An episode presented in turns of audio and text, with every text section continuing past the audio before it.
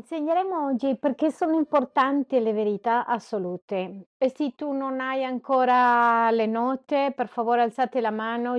Ragazzi giovani, quelli che parlano la per prima lingua è l'inglese, per favore sono tradotte, c'è in inglese e in spagnolo. Per favore portatelo a casa, meditate in quello che vedremo nei prossimi minuti. E vorrei cominciare parlando su quello che significa la riforma. Settimana scorsa si sono adempiute 505 anni della riforma protestante. Per tanti di voi, e soprattutto per i nostri giovani, non, non sanno cosa significa la riforma. E vorrei spiegare velocemente, parlare un pochettino su questo argomento. La riforma è un evento, un movimento che è avvenuto in Germania, in Gutenberg, dove un monaco tedesco si, al- si alza, questo cattolico protestante si alza in contro di certe azioni della Chiesa. In questa protesta si è pubblicato, lui ha pubblicato eh, il giorno 31, non sei stato l'unico su questo, ma questo uomo è stato chiave e la faccia di quello che si chiama la riforma protestante. La riforma protestante, allora, quando ho cominciato in Gutenberg, lui è uscito per la strada e ha pubblicato nella porta della sua chiesa, non c'era scrittura per questo momento, non c'era questa struttura come abbiamo adesso e ha pubblicato 95 punti, ragioni sul disaccordo per pensare e capire. Questo l'ha dato nascita a quello che si chiama la riforma cattolica o la riforma protestante. E per questo conosciamo il protestantismo. Questo è cominciato 505 anni, una settimana fa che l'abbiamo festeggiato, il mondo intero lo ricorda. E lì si sono insegnati, si è parlato di punti come che i credenti non si salvano per opere, si salvano per fede. Parlava su che i credenti non dovrebbero pagare nessuna penitenza per essere salvati o per essere perdonati, che no- non c'è- non c'era cosa che dovevano fare. Ha cominciato una grande dottrina che ha crollato quello che si chiamava purgatorio. Il purgatorio è questo posto dove si insegnava e invece è come un posto dei morti quando le persone uscivano dopo aver pagato una certa quantità di soldi. Tutto questo è quello che ha combattuto il monaco che si chiama Martin Lutero. Un'altra delle cose che ha combattuto, che è uscito da lì, è stata la infallibilità del Papa. Il Papa è un uomo che sbaglia anche. Tutto questo ha dato una grande, un grande movimento ed è stato un grande cambiamento e negli ultimi 500 anni per la Chiesa. È un cambiamento della riforma più grande che è stato in questo momento. Qual è stato l'effetto della riforma protestante per, per quelli che non sanno, sappiano quello che è successo? Dobbiamo capire che il tempo era il tempo dell'oscurantismo, dove non si conosceva, non si leggeva, e questa fase della riforma protestante ha prodotto il fatto che si poteva leggere in tante altre parti e che si poteva estendere l'Evangelio e che attraverso l'insegnamento del Vangelo, delle verità, della parola di Dio, si poteva trasformare la vita di molte persone. Quindi questo, questi paesi che hanno accolto la riforma protestante o che sono stati protestanti o hanno protestato, questi paesi eh, tanti si sono alzati e sono stati prosperati socialmente, economicamente, in conoscenza, accademicamente e in molti aspetti è, successo questo. Ma i paesi che non sono riusciti o non l'hanno fatto per qualche motivo, tra questi i paesi del sud Europa, come i paesi cattolici, come Spagna, Grecia, Italia, tutti questi paesi che erano lì non sono riusciti a avere questa trasformazione, sino fino a altri molti anni dopo. Stiamo parlando degli ultimi cento anni. Questo fatto della riforma è stato molto importante ed è molto significativo per la Chiesa al giorno di oggi. Vorrei che sape- sapete questo, noi abbiamo basi forti su questa riforma e tutto quello che facciamo parte di quello che facciamo ha a che fare con quello che s'è insegnato in questa riforma ed è molto importante per te e per me. Anche se è successo 500 anni fa, è importante ricordarlo. Voglio ricordare altri aspetti che sono importanti e perché è così effettivo il fare questa riforma. Voglio rispondere questa domanda: perché è importante ricordare la riforma, ehm, oggi? Non soltanto importante perché sono stati questi cambiamenti per la nostra vita, per quello che oggi chiamiamo il cristianismo. Sino che questo cambiamento, questo giro che ha fatto il protestantismo, ha fatto che il cuore di molti credenti voltarono a Dio e per leggere la parola di Dio, a comprenderla in una dimensione che no non si aveva insegnato. Voi ricorderete che la Chiesa in quel momento insegnava in latino, è come che se oggi comincio a predicare in cinese o in mandarin. E non si capiva niente ovviamente. E da quel momento una delle cose che ha aiutato tanto a che questo momento sia effettivo e forte è che si è inventato la stampa. E dovuto che si è inventato questa macchina di stampa, una delle caratteristiche dell'oscurantismo è che la conoscenza era soltanto con pochi, soltanto pochini. Una elite aveva accesso a tutto, ma poi tutto il mondo ha avuto accesso e si è cominciato dalla moltiplicazione o la stampa iniziavano a avere gli scritti per molti posti e quelli credenti che desideravano avere quello che Dio voleva e che cosa c'era scritto hanno cominciato a imparare a leggere, hanno società agricola e tu devi capire che non c'era un studio come tale in quel momento, ma quelle società, soprattutto i paesi nordici, hanno cominciato a essere trasformati ma la trasformazione viene da capire quello che c'era scritto nella Bibbia ed è applicarlo. Incluso in tanti paesi dove hanno cambiato la legge completamente. Oggi vediamo il frutto di questo, di questa riforma e nelle nostre vite, nella nostra società e molte delle cose che stanno accadendo in questo momento. Allora, perché è così importante ricordare la riforma oggi? Perché quello che hanno usato i riformisti in quel momento per trasformare dare questo cambiamento, questa riforma, questa protesta e causare questa riforma che hanno vissuto, serve il giorno di oggi in modo che noi inventiamo la fede, ma serve anche per affrontare il tempo che stiamo vivendo. E stiamo vivendo un tempo supremamente complicato e di questo parleremo tra qualche minuto. Spiegheremo perché cercheremo di insegnare perché è così complicata, ma prima di questo vorrei insegnare qual è, qual è la chiave, il successo di questa riforma, cosa ha fatto questa riforma.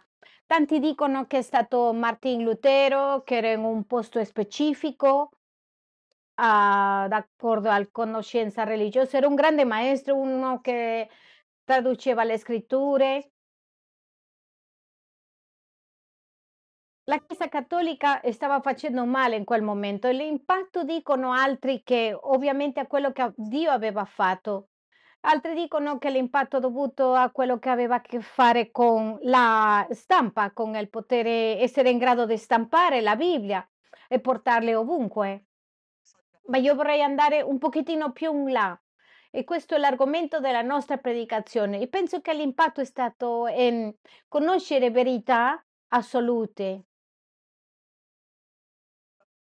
E queste verità assolute sono principi che non sono negoziabili nella fede cristiana.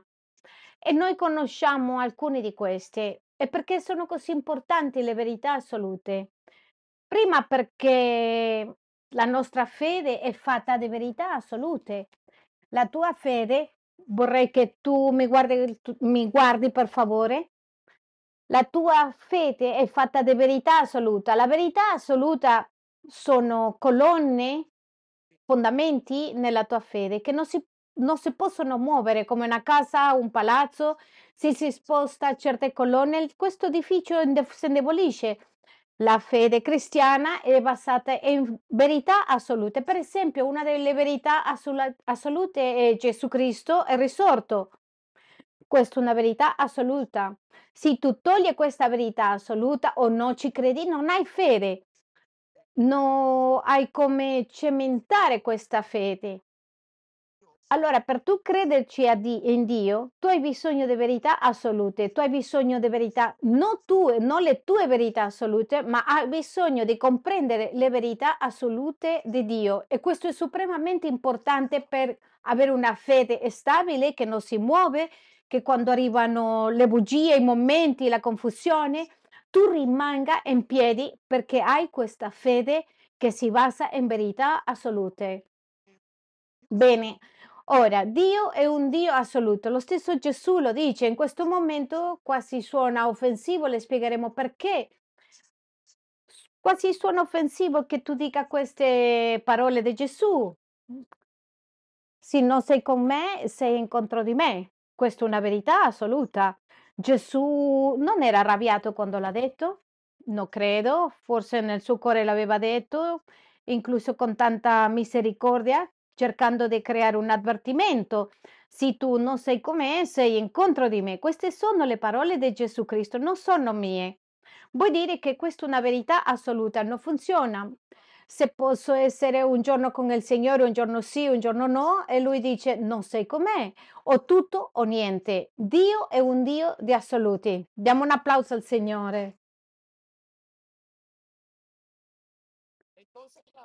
Quindi la fede non è una questione relativa.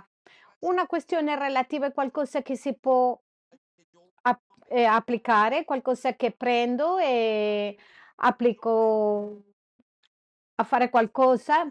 Nessuno può credere in Dio senza verità assoluta. Per noi la verità assoluta è molto importante. Se tu puoi dire suonano troppo forte per me, no, continuano a essere importanti al giorno di oggi. Per riuscire a insegnare, essere in grado di insegnare questo, voi potete vedere nello schermo. Prima di passare alla grafica, vorrei che andiamo a Romani 13, 11. Tu mi dirai perché, pastore, sono così importanti queste verità assolute per noi oggi in questi giorni, in questi tempi. Guarda cosa dice. Andiamo a leggere un momento. Vigilanza nella vita cristiana. Lettera Romani 13, 11 e dice, e questo dobbiamo fare così del momento cruciale. E ora ormai che vi svegliate dal sonno, perché adesso la salvezza ci è più vicina di quando crediamo. Il piano di Dio è che i suoi figli siano coscienti e sappiano in che momento sono, sanno che momento stanno vivendo. Daniele sapeva in che momento stava vivendo il Signore, Gesù sapeva in che tempo viveva Elia, Isaia, tutti i santi sapevano dove, dove e quando vivevano. Guardiamo in questa parte del, del versetto. E dice, e ora ormai che vi svegliate dal sonno, perché adesso la salvezza ci è più vicina di quando crediamo. E questa è una realtà. Quando Paolo dice, fate attenzione, siete consapevoli, capite il momento nel cui ti trovi, l'attualità, il presente dove sei. Valuterà il credente la sua salvezza. Quanti di voi in un momento dato nella sua vita hanno detto qualcosa così? Se io avessi saputo questo da giovane, la mia vita sarebbe così distinta? Quanti di voi avete desiderato conoscere al Signore? Io l'ho conosciuto quando avevo 21 anni e tutta la mia vita ho pensato, ah, se avessi conosciuto il Signore, se avrei essere nato in una famiglia di pastori cristiani, sarebbe un- una cosa tremenda, dove avrei potuto avere un'opportunità grande, non avrei passato tanti dolori. E la stessa cosa succede a noi. Se sarei stato in questa situazione, sapete perché? Perché noi siamo coscienti, consapevoli del momento in cui viviamo. Quando siamo consapevoli del momento in cui viviamo, siamo consapevoli della nostra salvezza. Quindi Dio ci dice continuamente di essere coscienti nel momento in cui sei e sarete consapevoli della salvezza. Siete consapevoli nel momento in, che vivi e quindi sarai consapevole della tua salvezza. Cosa vuol dire con questo? Tu capirai Io adesso posso vedere quello che accade intorno a me e io ringrazio Dio perché in casa capiscono chi è il Signore, i miei figli conoscono del Signore e comunque loro crescono e non, compre- non non capiscono la fede. Un momento ho detto, eh, era, un- era noioso, era questo. Allora che sono grandi, ringraziano che conoscono del Signore. Quanti gli danno un applauso al Signore per questo? Quindi in che tempo stiamo vivendo in questo momento? In che tempo viviamo in questo momento? E dirò questo categoricamente, viviamo nel tempo e nel postmodernismo. Viviamo nel postmodernismo. Pastore, la mia classe di filosofia, eh, io l'ho visto questo nella classe di filosofia e parleremo un pochettino di filosofia. Parleremo di tre tappe importanti. Non vi spaventate, per favore. Io non sono andata all'università, io ero il peggio in filosofia. No, no, non vi spaventate. Parleremo di tre aspetti importanti, tre fasi importanti per poter insegnare questo. La prima via positiva che potete vedere nello schermo ci insegna la prima fase che va dai tempi biblici fino all'anno 1500. Questa fase è chiamata il premodernismo. Ripetiamo insieme, premodernismo. Ascoltate questo, sto, sto insegnando tre fasi dell'essere umano, queste tre fasi importanti. Questa è una lezione molto importante per sapere dove siamo. Il premodernismo va dal tempo biblico al anno 1500. La caratteristica del premodernismo è che Gesù era Dio, era nella parte più importante, poi era l'uomo e poi la società. Quindi nel premodernismo la caratteristica più importante, a parte della conoscenza di Dio, era che degli uomini usavano la conoscenza di Dio per arrivare a conclusioni. Non pensavano loro, non avevano logica come tale, sino che la logica si basava in quello che Dio aveva detto. Per esempio, Dio ha creato tutte le cose, il cielo, la terra, Dio ha cre- creato l'uomo, tutto quello che c'è nella terra, ha creato il matrimonio, Dio ha creato il sesso, la vita sessuale, Dio ha creato tutto quello che ha a che fare. Dopo il 1500 la gente non, si, non pensava più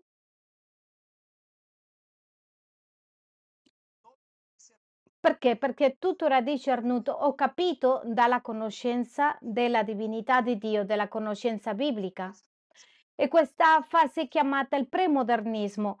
Qual è la conclusione di questa fase? Che durante questa fase era facile credere in miracoli, per esempio, non c'era problemi perché dicevano Dio l'ha fatto, non ci sono problemi, credo in miracoli. Perciò, per conseguenza, posso credere in miracoli. Poi andiamo alla Andiamo alla fase del modernismo.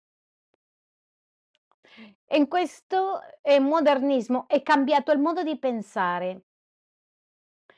E nel modernismo è cambiato il modo di pensare. Già Dio non era nel primo posto per prendere decisioni, sino che Dio era nel secondo posto. E l'uomo pensava o analizzava la base per prendere decisioni, la conoscenza e vivere la vita era la logica. La logica. La logica. Il precedente, nel premodernismo, la gente prendeva decisioni d'accordo con quello che diceva Dio, ma nel modernismo le persone, le persone prendevano decisioni d'accordo alla logica. Se io capisco nei miei pensieri mi portano a una conclusione, allora questa è la verità. Ok? Quindi questa è la verità. Quindi la gente usava la logica e il pensiero per capire il mondo e la vita e le verità. Per esempio, vado a dare un esempio in questo. La logica dice che l'essere umano, eh, la scimmia, ha caratteristiche fisiche dell'essere umano. Quindi dice al naso, gli occhi, si comporta, somiglia. Per conseguenza, per logica, io capisco che veniamo dalla scimmia. Ci siamo? Questa è la logica, non c'è altro. Loro guardano le gambe, le mani, guardano certi gesti e dicono veniamo da lì. Che cosa l'ha portata a questa conclusione? La logica. Per questo momento della società culturale è difficile credere ai miracoli. Perché è difficile credere ai miracoli? Non è logico credere ai miracoli perché non lo posso spiegare. E nel tempo del premodernismo era logico credere miracoli, era facile credere miracoli perché io credo che Dio è Dio e non c'è problema. Per mia figlia credere ai miracoli è facile perché ha otto anni, perché ha cinque anni, perché ha tre, perché è facile credere ai miracoli. Nessuno ha detto che ha creduto in bugie. È facile credere ai miracoli. Però la fase successiva del modernismo è logico. È come la copertina de molti e tanti di voi dicono tanti ragazzi dicono: "Io no non credo". Non puoi capire la fede, perché è un miracolo. Il miracolo è l'intervento di Dio. Quindi questa è la fase che va dal 1500 al 1900 e questo che lo chiamiamo la leggende logica. Quando parliamo con Sandy le dico: "L'ho condiviso la parola a questa persona" e lei mi dice: "No, no, lui non crede". Stiamo parlando e dice: "Perché è una persona logica". Come logica? È una persona che vuole arrivare alle sue conclusioni per capire chi è Dio. E quindi non crede in ciò che Dio sta facendo, perché a Dio non le puoi credere per logica. Non è logico che tu chiudi gli occhi, preghi e vada bene nella vita. Non è logico che tu eh, dai la decima e, e- e e sei benedetto. Non è logico che tu metti le mani su una persona malata e guarisce. Non è logico che tu sei contento, gioioso in una circostanza difficile. Questo è qualcosa per il premodernismo, per la gente moderna non è logico. Ci siamo? Ora vorrei portarvi, scusate, andiamo alla precedente, e nel modernismo l'uomo è primo e poi quello che Dio dice, poi la società, ma abbiamo un grande cambiamento che è quello che stiamo vivendo adesso e si chiama postmodernismo. Ripetiamo insieme, postmodernismo. Il postmodernismo vuol dire dopo del modernismo. E più o meno si calcola che gli esperti dicono che del 1900 fino all'epoca che stiamo adesso. Allora tu puoi dire che cos'è il postmodernismo? C'è fede, c'è logica. Il postmodernismo ha la caratteristica che non c'è una verità assoluta, ci sono tante verità. Il postmodernismo ha come caratteristica la interpretazione della verità. Tu dirai: "Cos'è questo pastore?" Andiamo a vedere la via positiva nello schermo. Prima c'è quello che dicono la società, poi quello che dice l'uomo, la logica, e poi quello che dice Dio. Io vorrei che tu ti localizzi qua, se sei premodernista, se sei moderno o se sei postmodernista. La caratteristica di questa epoca è che la gente interpreta la verità secondo le sembra, quindi non c'è una verità totale, assoluta, ci sono tante verità relative. Non è più ciò che è logico come quello di prima dell'epoca moderna, sino è quello che tu le dicono, quello che l'altra persona dice. Che è verità. Quindi tu capisci tutto? D'accordo? Per favore concentriamoci un pochettino di sforzo, per favore. Tu capisci tutto, l'epoca postmodernista? Capisci tutto d'accordo a quello che le altre persone pensano? Ti spiegherò di un modo molto semplice. In questo momento nella società abbiamo persone che dicono in un corpo di uomo dice io sento che sono una donna. Perciò tutti mi devono rispettare. Ma c'è un altro caso che è molto più forte, c'è un uomo nella televisione che dice: "Io non credo che sono un uomo, penso che sono un umano". Sembra un scherzo, ma lui crede nella sua mente che è un cane. Perciò tutti le devono rispettare la sua verità.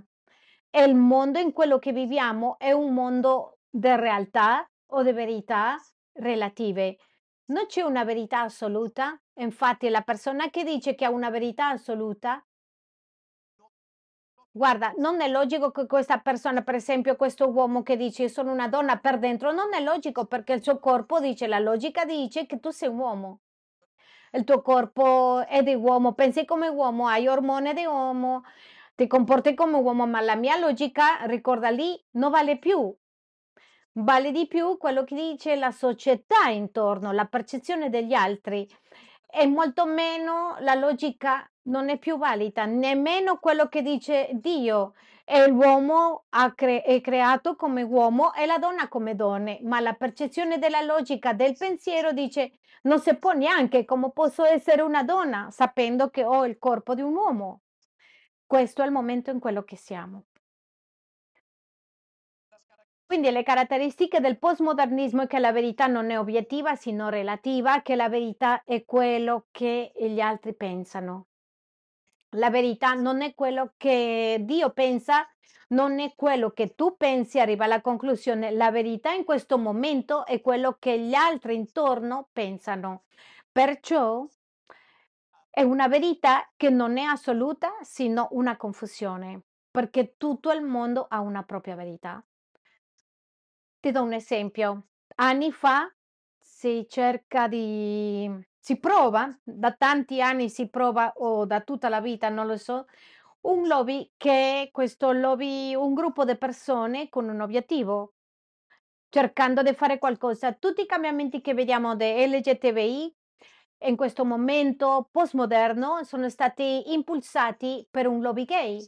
Vuol dire che tante persone che hanno aiutato con i soldi, influenze, forse hanno cercato di muovere tutto alla sua verità, a fino al punto che oggi stanno nelle scuole e nel governo e dappertutto. Questo si chiama lobby gay. Allora, tanti di voi l'avete accettato, la Bibbia non l'ha accettato e non è logico perché va incontro della natura. Tu lo puoi esaminare scientificamente e dici non, no- non è logico che un uomo si sen- è nato intrappolato e, e con una mente di donna o una donna intrappolata in un corpo di uomo. Ci siamo? Ora, qual è il punto di questo? Che tanti anni fa in Francia si muove, si sta muovendo un lobby che un lobby che patrocina o aiuta e sponsiera la, sopporta la pedofilia. Quello che stanno cercando fare è che una persona di 70 anni può avere relazioni sessuali con una bambina di 12 anni.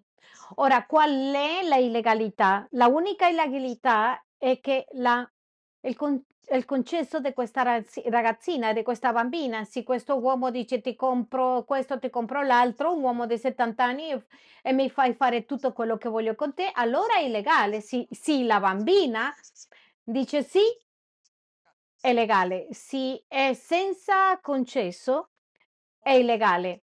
Allora perché è rispettato? Perché si accetta questo, perché è la verità che loro credono. Dicono: "Io penso che sì, si può avere sesso con i bambini".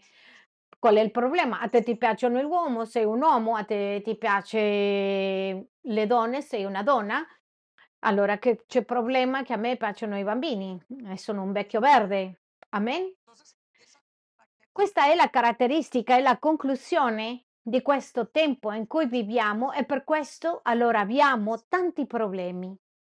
Quindi voglio che pensate a questo, qual è il maggiore, lì in vostri appunti, il maggiore pericolo del postmodernismo? Il maggiore pericolo del postmodernismo, perché tu prendi appunti, è che non esistono verità assolute. Non c'è una verità. Ci sono mille di verità che non sono verità. Non c'è verità assolute.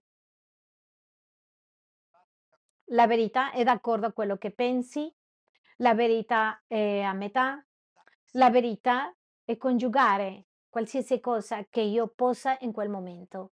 E voglio raccontarvi una cosa, la Bibbia non si può camminare con Dio a meno che non sia una verità assoluta. È l'unico modo di camminare con Dio in assoluto. Ecco perché lui dice queste parole che o sei con me o sei incontro di me, o sei con me o sei incontro di me. Quindi quando comprendiamo questo, dobbiamo comprendere che noi Dobbiamo fare qualcosa con queste verità assolute. La verità assoluta sono una una grande battaglia, la mancanza di verità assolute nelle famiglie, nel governo. Ti do un esempio semplice. Ci sono famiglie dove i genitori permettono di fare qualsiasi cosa a questi figli. Questi figli sono insicuri e ci sono verità quando ci sono genitori stretti e soltanto permettono fare 4 cose. Questi bambini crescono apparentemente repressi, ma sicuri. Perché? Perché le verità assolute li portano sicurezza. La verità a metà o relative mi rendono insicuro. Vorrei che pensate a questo in questo momento. La verità assoluta mi fanno sentire sicuro. E questo è stato il grande cambiamento tutto il cambiamento, tutta queste persone ha portato a grande società a cambiare perché avevano socie ehm, verità assolute. Adesso non progressiamo perché non abbiamo verità assolute. Il giorno di oggi la Chiesa, tu, il credente, si sta confrontando contro cose molto difficili. Tu ti stai confrontando contro un pensiero relativo. Tutto va bene. Lo possiamo vedere da diversi punti di vista nel governo ci sono leggi che non hanno logica. Per esempio dice non ammazzare. Sì, non uccidere, c'è logica, ma uccidere un bambino, il membro della madre, eh, non è un omicidio, è, un- è una legge, è illogico. E già il governo in quello che stiamo vivendo ha una quantità di confusione, tu non puoi seguire il governo. Infatti loro approvano le leggi illogiche delle LGTBI. È illogico e vi racconterò una cosa che c'è nelle notizie, nascosto, perché quando c'è nelle notizie esce fuori è perché pro gay o pro LGTB o pro modernismo. Però molto nascosto c'hanno questa notizia che ha passato velocemente e l'hanno tolta. È la clinica di Tavistock. La clinica de Tavistock è una clinica che hanno usato anni, un paio di de- de- decadi, cambiando il sesso dei bambini. Arrivavano i bambini 12-13 anni, dicevano siamo confusi, credo che c'è un uomo e una donna dentro di me, diceva questo bambino, e le cambiavano il sesso, non le chiedevano, sei certo, vuoi questo? Molto bene, non c'è problemi. Te sopportiamo in questa decisione verità relativa. Entriamo in questo nuovo supporto e cambieremo il sesso e le cambiano il sesso, le hanno cambiato il sesso a tanti. Questo sta succedendo nei paesi nordici. Quando le ha cambiato il sesso hanno detto, eh, l'abbiamo aiutati. 20 anni, 15 anni dopo, questi giovani tornano con pensieri suicidi, depressivi, quasi volendo togliersi la vita, morire totalmente, non sapevano che succedeva e dicevano: Com'è possibile che all'età di 12 anni ci sarebbe un dottore che mi aveva permesso cambiare il mio sesso quando io non avevo niente, quando non sapevo cosa fare, quando quello che avevo era una confusione psicologica e mentale. Quindi cosa sta succedendo con questo? Che le stanno chiudendo. Ma questo è soltanto una cosa che si stanno rendendo conto adesso. Comunque le leggi continuano per il governo ancora totalmente relative nella società. Non è un, un modello a seguire. Tanti anni fa potevi seguire questo modello della società. Io ricordo mia madre che mi diceva: tu devi essere utile per la società, devi aiutare, sopportare, contribuire alla società. Adesso non ti puoi fidare della società, non è un modello a seguire, non sai dove va perché ha una verità relativa. Ma tu vai alle scuole, all'università e si sono diventati i posti dove insegnano tutto quello che è relativo, zero verità assoluta. Anni fa l'università era i posti peggiori che avevano. Non dico non andare all'università, erano i luoghi dove insegnavano quelle verità relative. E le dicevo, guarda, questo non esiste, Dio non è qui, provami se Dio è di cui dice che è, perché erano tutte verità relative. Ora quello che stanno insegnando adesso, la verità relativa, Cosa significa nelle scuole? Stanno insegnando come essere omosessuale, nelle scuole stanno insegnando come Dio non esiste, nelle scuole stanno insegnando che Dio non è una verità assoluta, la scuola sta insegnando che le persone devono accettare tutte le religioni che esistono e questo è totalmente sbagliato. Questo non è il problema totale, sino che adesso il postmodernismo è entrato così con tanta forza che la tua famiglia ha problemi con il postmodernismo. Il ragazzo, il bambino arriva a casa e dice: Perché non accetti papà? Sapendo che ci sono tante religioni, ci sono genitori che dicono da quando mio figlio non mi interessa se mio figlio non arriva alla scuola, alla chiesa, ma finché mio figlio è una brava persona non ho problemi, non ha verità assolute.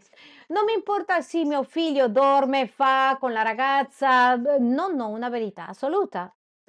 Tutte le strade, le dice il bambino al papà, oh papà, e tu non sei moderno, papà, che tu non sai cosa fare in questi momenti. E dice il figlio, la figlia, tu non sai come comportare, non capisci la, la società in cui viviamo. Sei pro-moderno. Quello che il bambino sta dicendo, ci sono tante verità, papà, è quello che ho imparato. Non c'è una verità assoluta. E sbagli. In una epoca, in un tempo dove non ci sono verità assolute, la verità assoluta diventa un'offensa. Un paio di mesi fa, nel mese di luglio, quando si è festeggiato il giorno gay, era festeggiato nella scuola di mia figlia con quattro altre ragazzine che vengono qui alla chiesa. E in, quel momento, quando le hanno insegnato questo, eh, mi sono reso conto, io ho scritto una lettera dicendo non voglio che mia figlia partecipa in questo, perché si partecipa, va incontro delle mie verità assolute. Per il maestro, per l'insegnante, questo ha avuto una chiamata dal direttore della scuola e le lettere del direttore perché stava offendendo la sua verità relativa. Crediamo che si può essere omosessuale. E l'invito era che si faceva un- una torta con la bandiera gay. E non avevano relazioni, persone dello stesso sesso non le mostravano pornografia, non c'è niente che a vedere con questo, soltanto offrivano una tarta con la bandiera gay. Una delle figlie, mia- de- delle figlie che vengono qua dicevano, sì, loro dicevano alle amiche, Dio ha creato l'uomo e la donna e sono così, si sentivano offese perché la verità assoluta offende la verità ve- relativa. Vorrei che pensate a questo. Siamo qui? Amen o no? Le famiglie stanno guardando, questo si sta mettendo, coinvolgendo le famiglie, ma è- sta entrando nella Chiesa. Le chiese stanno accettando e non vedono come una cosa seria, grave. Le chiese stanno accomodando per accettare qualsiasi genere di cose. Già non lo chiamano peccato quello che è peccato e stanno vivendo un postmodernismo all'interno della Chiesa.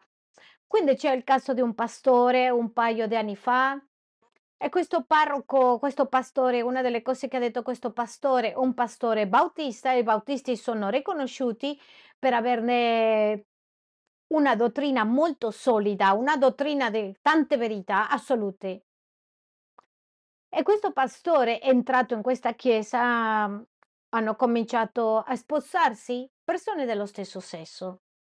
Non era più la logica, non è più quello che Dio dice, è la società. Perché? Perché stiamo aprendo le nostre porte alla diversità delle persone. Forse in questo momento quello che stai ascoltando forse ti offende, se ti offende ti entra come... "Mm", è perché hai una mente in questo momento postmoderno, non c'è una verità assoluta. E questo è un problema, il problema non sono io, è che tu hai bisogno di verità assolute per avere un- una fede sana, una fede solida. Non c'è fede sana senza verità assolute. Per quello che adesso non soltanto il postmodernismo, eh, non è soltanto nel governo, nella società, nelle scuole, all'università, che sono i peggiori luoghi per mandare un figlio, si muovono in, ehm, in, eh, luoghi di comunicazioni, c'era per esempio nel mio telefono una applicazione della, della banca, c'era la bandiera gay. La banca sopporta a una verità relativa. Tu conosci il mese nero, il mese gay, il mese di quanto, dell'altro e cominci a vedere tutti stanno cercando una verità relativa da sostenere perché la comunità è quella che dirige la verità. E questo è il problema, non è Dio, sino la comunità.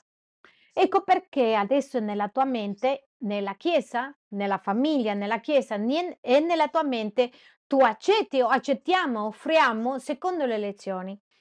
Vi racconto una cosa, vorrei che tutta la Chiesa faccia attenzione, ci concentriamo in questo momento. Una delle religioni più rapida crescita è la spiritualità. È spiritualità. Tu trovi persone che dicono non credo in una religione perché il pensiero postmoderno dice io non ho una religione com- così, ma sì credo in Dio. Quindi usano un pochettino di Buddha, poi usano un pochettino degli ebrei, poi un pochettino della Kabbalah, un pochettino della santeria.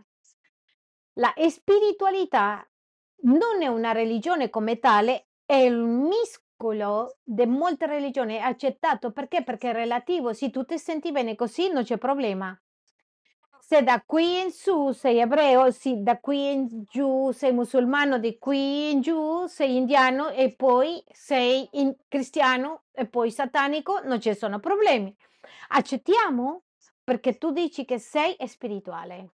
Quindi quando una persona dice che è spirituale significa non sono ebreo, non sono cristiano, non sono musulmano, non sono indù, non ho nessun tipo di rapporto con questa religione, ho scelto molti pochettini di molte religioni e questo è quello che mi rende quello che sono io, la persona che sono. Tutta questa fede è fondata in una fede, se tu pensi così, è una fede che è bugiarda e vuota. È una fede di verità relative. Non è una fede di verità assoluta.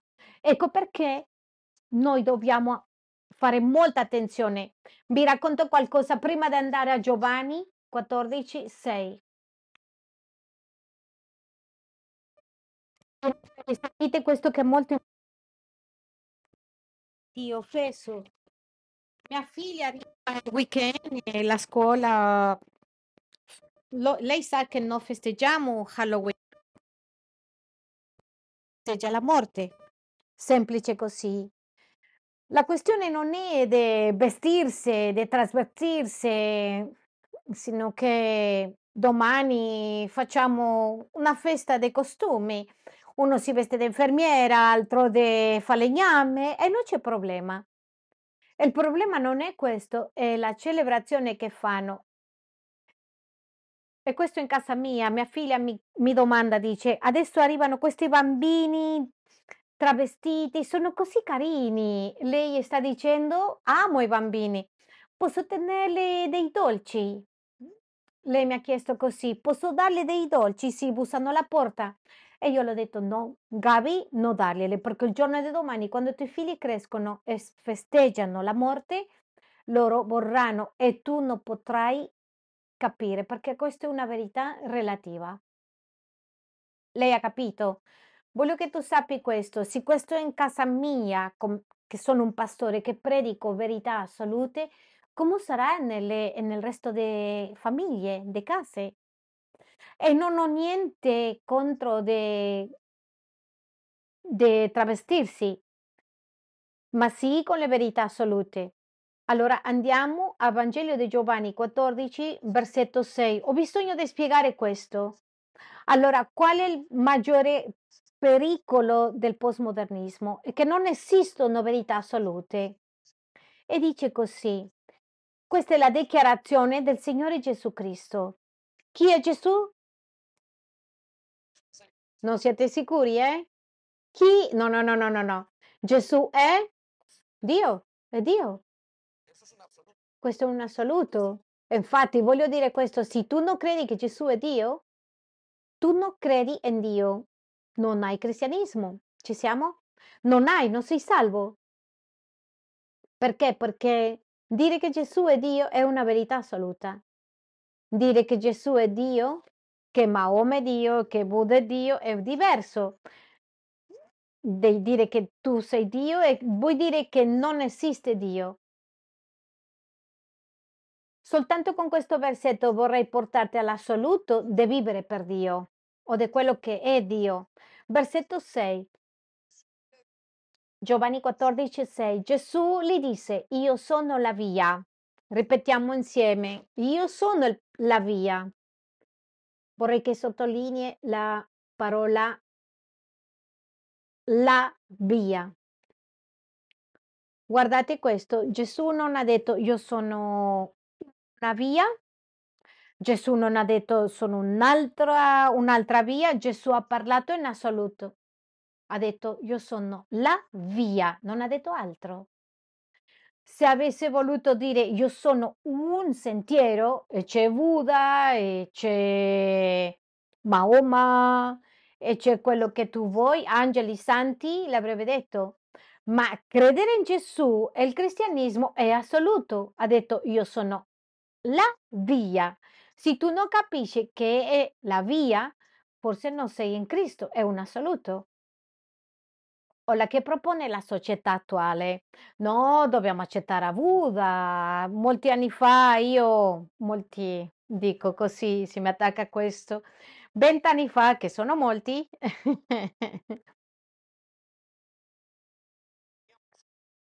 ci incontravamo in Edgeware.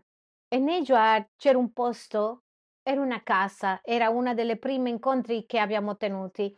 E una delle persone ha avuto comprare questo, il proprietario di questo posto ha detto: Ci sono molte chiese cristiane, non la vendo.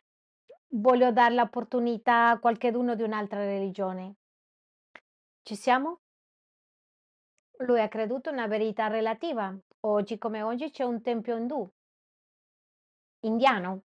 Lui non ha creduto in una verità assoluta, ha cre- ha creduto in una relatività. E il problema è che tu sei inclusivo in tutto e non fai nulla. E per camminare con Dio eh, dobbiamo essere assoluti. Se tu non conosci la verità assoluta, tu non puoi camminare con Dio. Per questo tante delle famiglie, tante- tanti ragazzi fanno tanti sbagli perché non hanno le verità assolute. Dicono, ah, Dio può una cosa, un'altra, io posso fumare, io posso fare questo, l'altro. Perché, mhmm, ho verità che non sono assolute, sono relative tutte. Ecco perché non possono camminare in comunione con Dio. La e l'unico modo di camminare in comunione con Dio è camminare in assoluti. Guardiamo cosa dice qua. Io sono la via, non ha detto sono una via, un'altra via, sono un cammino migliore, una via migliore, io sono la via. Guardate quello che dice l'altra parte, la verità. Sottolineiamo la parola la verità. Questo aiuterà. Lui non dice sono una verità, lui non dice sono parte della verità, lui non dice sono come una verità, lui dice sono la verità, è un assoluto. Se tu non capisci che Gesù è la verità, ancora non sei in Cristo. Ora, tu dovrai capire in casa e nel tuo interno che è la verità, che significa che soltanto c'è una verità. Bene, 500 anni fa c'era una verità e dopo di questa verità come è divina? Non è stata la logica che c'era una verità, quindi gli uomini hanno detto no, no, ci ha creato Dio, ci siamo creati noi stessi, cioè le- è la, la fase dell'evoluzione, tranquilli, non ci siamo fatti da soli. Il giorno di oggi dice, tu quello che vuoi fare, se tu vuoi essere un gatto, tu sei l'unico miglior gatto, ti ameremo come gatto. Ma se sei un cane, è bello il cane, vieni qua. Ma se ti senti ragazza in un corpo di ragazzo, non c'è problema, continuiamo insieme. E i genitori dicono: "È quello che c'è". Guardate, da quello che è stato detto, le leggi, se sono accettate le leggi che fu che possono cambiare il sesso, c'è un incremento, dei bambini che per moda dicono: "Sono più uomo papà". Oggi sento ho un problema, un ragazzo di 12 anni che non sceglie E allora de dormire una ragazza di 14-15 anni che non è capace di essere in grado di responsabile con i compiti, un ragazzo di 16-17 anni che non riescono a alzarsi da soli al mattino, può scegliere il sesso? È illogico, ma per questa verità relativa eh, va bene, perché se tu senti così, tranquillo. Se tu credi che così non c'è problemi, da quando ti senti bene, stiamo capendo il problema del postmodernismo. Quindi guardate quello che dice, sono la vita. Vorrei che tu sottolinei la parola la. Qui ci sono cinque verità assolute. Soltanto in questo e nel modo che Gesù si identifica, vorrei che pensate questo, l'abbiamo parlato di uno del workshop che abbiamo avuto otto giorni fa. La identità è chi sono io. Quando tu ti identifichi, io sono questa persona, piacere, io sono Davide. Questo mi identifica, questa è la mia scienza. Alcuni di voi possiamo dire io sono poliziotto per fare uno scherzo, altri per dire bugie. No, io non sono sposato per una bugia, ma il Signore Gesù ha detto una verità e questa è la prima parte che dobbiamo partire. E qual è la verità? Siete assoluti. Io sono la via, la verità è la vita. Non c'è un'altra vita. Tu dirai, ma pastore, oggi ho letto in un libro, non c'è un'altra vita. C'è la vita in Dio. È la vita. Lui è la vita. Nessuno viene al Padre se non per me, per mezzo di me. E l'unico modo di entrare nel Padre è attraverso Gesù. Nessuno, se non per mezzo di me, soltanto Gesù è l'ingresso al cielo, è l'ingresso alla presenza di Dio. Fermiamoci in questo momento. Ti offendono queste verità assolute? Sì, queste verità assolute tu dentro nel tuo cuore urla e piangi, sta rompendo i vestiti, è impossibile come non accettano Mahoma o come non accettano questo o l'altro. Tu ancora non hai conosciuto Gesù, perché Gesù è la verità e non si può negoziare. In questo, eh, questo è la fede cristiana. Insomma, siamo una mosca in mezzo de un del latte, perché questo mondo intero è relativo. E noi siamo perseguitati perché siamo assoluti. Proprio come questi ragazzi hanno detto: "Papà"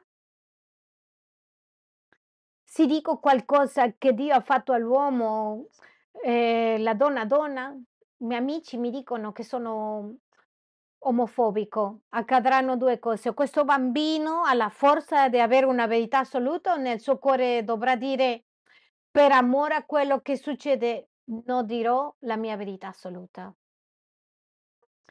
Quindi come posso affrontare il postmodernismo?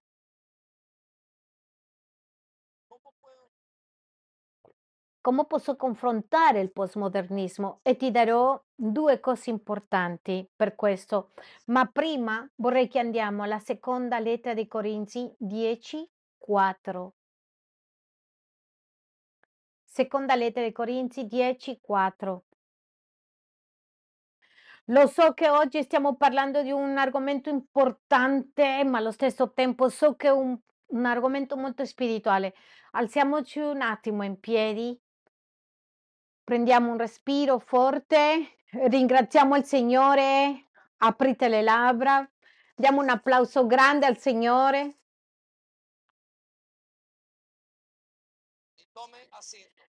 E accomodiamoci. Grazie. Andiamo alla seconda lettera di Corinzi 10. Come confrontare il postmodernismo? Come confrontare questo pensiero in casa? Come confrontare questo pensiero? E vorrei per rispondere, seconda Corinzi 10, versetto 4. Ascoltiamo quello che dice. Infatti le armi della nostra guerra non sono carnali, ma hanno da Dio il potere di distruggere le fortezze. distruggere le fortezze. Ripetiamo insieme, distruggere le fortezze. Potere divino. Quando pensiamo in un potere divino, che cosa pensiamo? Stiamo pensando nella forza, vero? E stiamo pensando in qualcosa che arriva, muove, all'improvviso fa una mossa, e stiamo pensando in qualcosa fisico, in qualcosa spirituale. Ma voglio portarti a questa lotta. Lui sta parlando di armi con cui stiamo combattendo in questo mondo, sta parlando di, di avere il potere divino. Cos'è questo potere divino? Andiamo al versetto 5 e dice, e tutto ciò che si eleva orgogliosamente, orgogliosamente contro la conoscenza di Dio, facendo prigioniero ogni pensiero fino a renderlo ubbidiente a Cristo.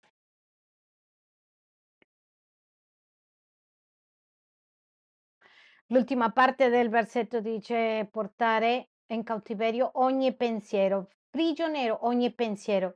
E l'unico modo di rompere, andare incontro del postmodernismo sta di evitare tutto ciò che accade incontro della conoscenza di Dio. Ripeto e spiego con questo. La Chiesa, la prima cosa che tu devi fare è aggrapparti alla verità assoluta. Aggrapparti alla verità assolute. La prima cosa che devi fare se la Chiesa, la famiglia, se tu come individuo non ti aggrappi alla verità assoluta, le altre verità relative ti possono distruggere. Torno all'argomento dei miei figli che è il mio. Quando in tutta l'infanzia con Gabriele, negli ultimi momenti, negli ultimi momenti della, gio- della giornata, vado a letto e preghiamo, le racconto sempre una storia. La storia che l'ho raccontato eh, mi dice papà mi racconti una storia e c'è una storia che la, le racconto da quando era piccolissima l'illustro con questo. Papà Dio ha fatto il cielo e la terra, ti ama moltissimo. Ha fatto l'uomo, gli animali, il cane, il gatto, tutto l'ha fatto papà Dio.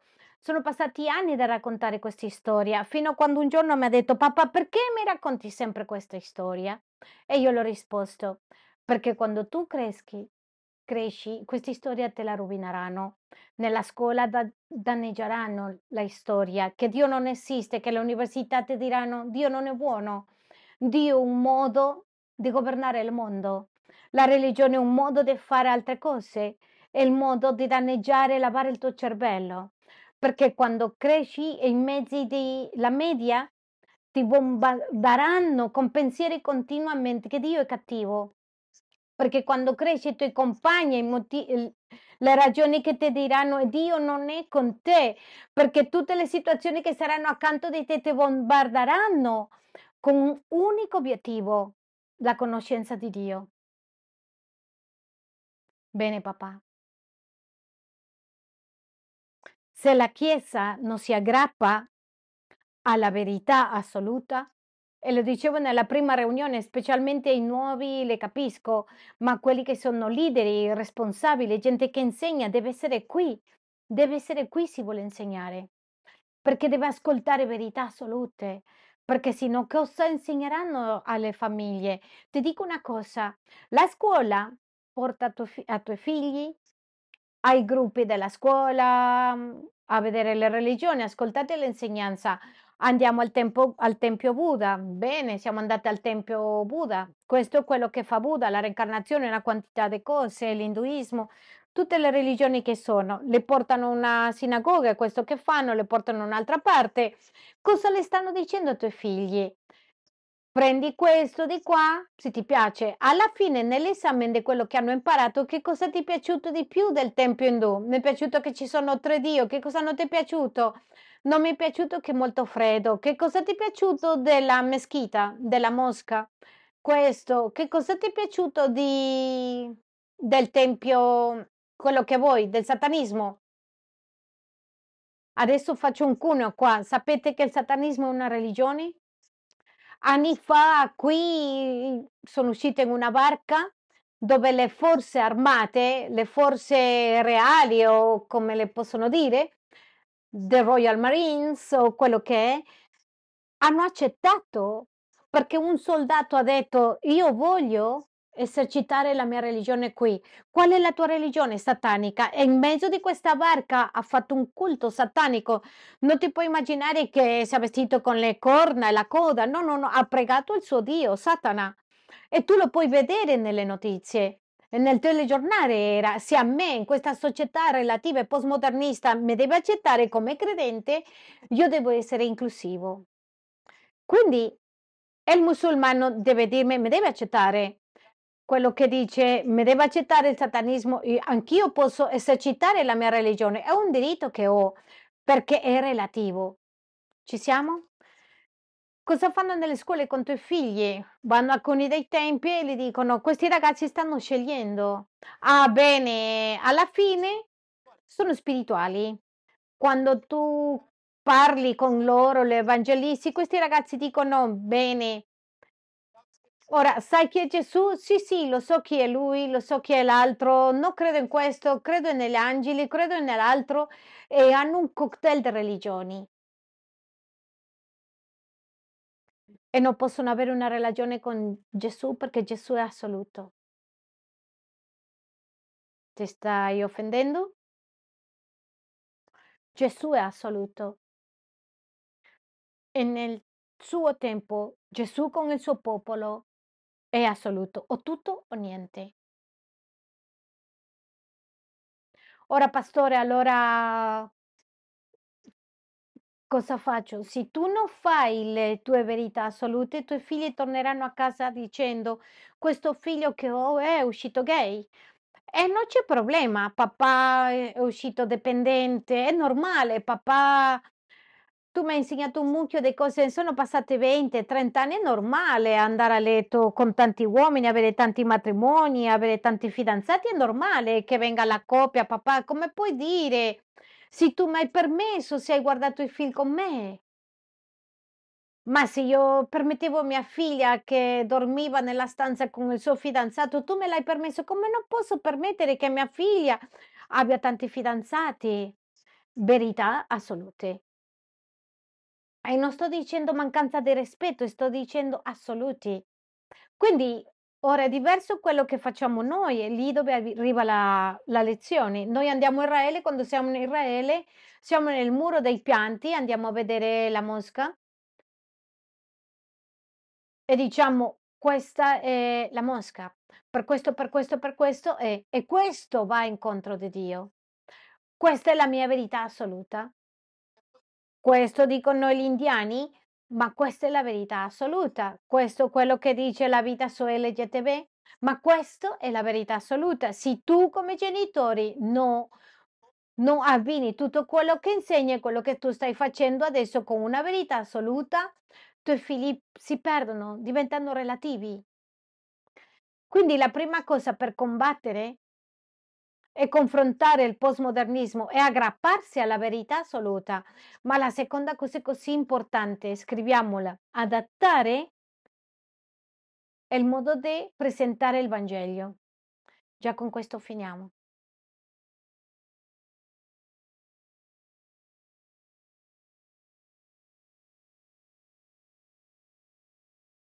Cosa significa adattare? Il modo di presentare il Vangelo. Vorrei che mi ascoltate molto, molto chiaro. Ho bisogno che rimanga con questa idea. Non posso lasciarti andare con questo.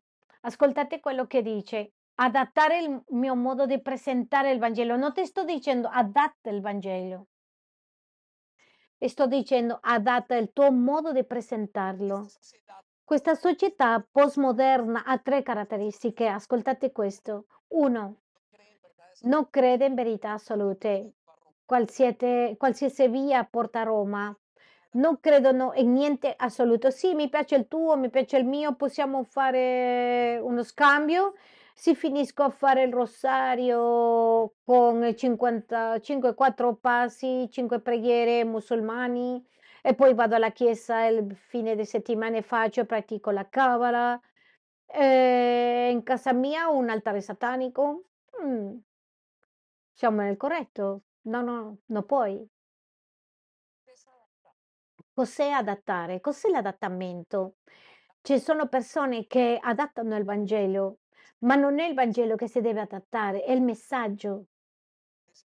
Lì dicono genitori che dicono: "Tu stai crescendo, non non c'è problema, dormi con la tua fidanzata, dormi, fai quello che vuoi." E scendono, abbassano le standard del Vangelo e i figli crescono dicendo: "Non c'è una verità assoluta." Quindi tu devi dire: "È peccato." Ma non urlarli ascoltate bene, questo è un peccato. Que e dire: "Quello che stai facendo è sbagliato, è un peccato." Io devo adattare questo che ti insegneranno nella scuola, devo adattare la mia rappresentazione, la mia presentazione del messaggio. Loro non stanno cercando una verità assoluta e infatti la rifiuteranno. Gesù è l'unico Signore, dice la parola di Dio. Loro dicono: "Eh, come col Signore? Ci sono tanti?" E tu devi adattare la presentazione di questo messaggio dicendo: "Gesù è unico e voglio mostrarti perché." Loro non credono, questa società postmoderna non crede in un'istituzione, non crede nella Chiesa, crede in una comunità. Ehm, ti darò un esempio. Perché ti piace la Chiesa? Perché è una comunità. È così tanto dentro il postmodernismo in noi che diciamo: "È una comunità, non è una istituzione." Ed è vero, siamo una comunità. Questa società postmoderna non vuole un'autorità, vuole un'esperienza. I tuoi figli vogliono esperienze? "Ah, io voglio andare, voglio fare, beh" Ma quando devono essere sotto l'autorità li costa. Tu devi lavorare con l'autorità. "Figlio, guarda, l'autorità è nominata da Dio." Per questo la madre dice: "E il papà deve essere rispettato." Ecco perché le autorità dove sei devono essere rispettate. Tu devi adattare il modo di presentare il tuo messaggio. Ma voglio dirti questo vanno presi dalla mano. Se tu non conosci le tue verità assolute, voglio che tu sappi che finiranno i tuoi figli, finiranno la tua fede. Possono distruggere tutto quello che hai da Dio. E la parola dice: "A quello che non aveva se toglie tutto." Come puoi sapere la verità assoluta se non conosci la Bibbia? Questo non è una questione di sentimenti, è una questione di principi.